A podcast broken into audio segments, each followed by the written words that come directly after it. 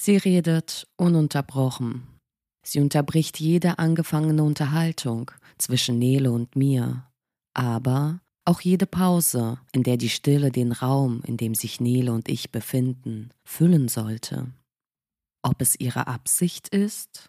Ich habe mich nie wirklich damit auseinandergesetzt, welche Absichten die Anstandsdame im Allgemeinen verfolgt. Auf jeden Fall folgt sie dem Ruf, die Aufmerksamkeit auf sich zu lenken. Sie sitzt am Lenkrad und lenkt die Unterhaltung. Zugleich ist sie auch ihr eigenes Navigationssystem.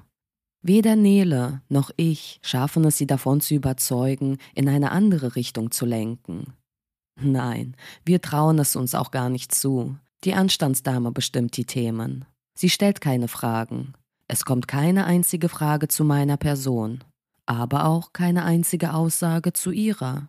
Es ist fernab vom Smalltalk, das die Anstandsdame führt. Nein, es ist ein freies Gespräch, sogar ein Monolog, welches mich immer wieder zum Lachen bringt. Doch mir selbst stelle ich weiterhin die Frage, welche Funktion sie in dieser Konstellation ausübt. Nele gerät immer weiter in den Hintergrund. Geht sie freiwillig einen Schritt zurück und überlässt den Raum der Anstandsdame oder wird sie unfreiwillig in den Hintergrund gedrängt? Die Situation wird immer absurder. Meine Ohren hängen an den Worten der Anstandsdame, doch mein Blick geht immer wieder zu Nele, in der Hoffnung, dass sie wieder die Führung übernimmt, in der Hoffnung, dass sie mich führt und mich nimmt. Worte sind so belanglos, denke ich, während wir uns in die Augen blicken.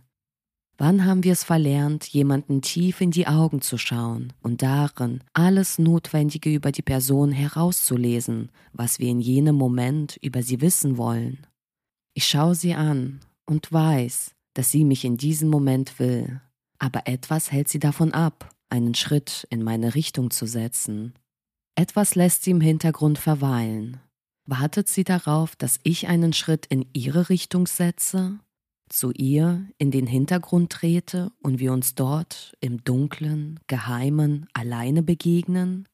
Fernab von der Anstandsdame, fernab von der Bar, fernab von der Realität, in unserer eigenen geschriebenen Welt, in der uns keine und auch keine etwas vorschreibt, in der wir uns direkt das sagen können, was uns auf der Zunge liegt, doch unsere Lippen verschließen, in der wir nur das hören, was unser Instinkt in uns hervorruft, und dem nachgehen, worauf wir Lust haben. Nein, das möchte ich nicht. Ich habe es satt, mich zu verstecken. Ja, die Dunkelheit hat ihren Reiz. Meine Augen gewöhnen sich sehr schnell an die Dunkelheit, fast sogar zu schnell, so dass ich manchmal in einem dunklen Raum viel besser und klarer sehen kann als in einem hell beleuchteten Raum, dessen Licht mich blendet. Die Anstandsdame strahlt voller Energie, doch Neles blaue Augen strahlen noch greller aus der Dunkelheit heraus. Es folgt ein Reiz nach dem anderen. Die Anstandsdame redet und redet, und ich höre zu. Ich höre zu. Ich kann gar nicht anders. Ihr nicht zuzuhören wäre unhöflich. Ein Kommentar hinzuzufügen oder meine ehrliche Meinung dazu zu sagen wäre unhöflich. Die Reizüberflutung nimmt also ihren Lauf, bis sie erneut mit einer tiefen Einatmung ausholt und ich dazwischen funke und ihre Atmung zum Stocken bringe. Vielleicht sollten wir uns reinsetzen. Langsam wird's kalt und dunkel, frage ich in die Runde und unterbreche den Monolog der Anstandsdame. Doch im nächsten Moment laufen zwei Personen an uns vorbei und fragen uns nach einer Zigarette. Vielleicht war es das Universum, das mich erhörte und mir zwei Abgesandten schickte. Vielleicht aber war es auch die Ausstrahlung der Anstandsdame. Ihr Fokus verlagert sich auf die zwei Personen, während Nele und ich nun endlich Zeit haben, in direkten Kontakt zu treten. Doch irgendwas steht immer noch zwischen uns. Es ist weder eine Person noch eine unsichtbare Macht, weder ein Wort noch ein Gefühl. Es sind meine Gedanken, die die Leere zwischen uns füllen, meine Bedenken gegenüber der Situation, die meine Lippen verschlossen halten, das Zerdenken, das mich davon abhält, mich neben ihr auf die Bank zu setzen. Sie lächelt und ich lächle zurück. Date oder nicht Date? Zwischen Nele und mir war es auf jeden Fall ein Nicht-Date, überlege ich, während ich nach Hause laufe. Zumal befindet sie sich bereits in festen Händen. Aber auch ihre Abstandshaltung meiner Person gegenüber waren eindeutige Indizien für ein Nicht-Date.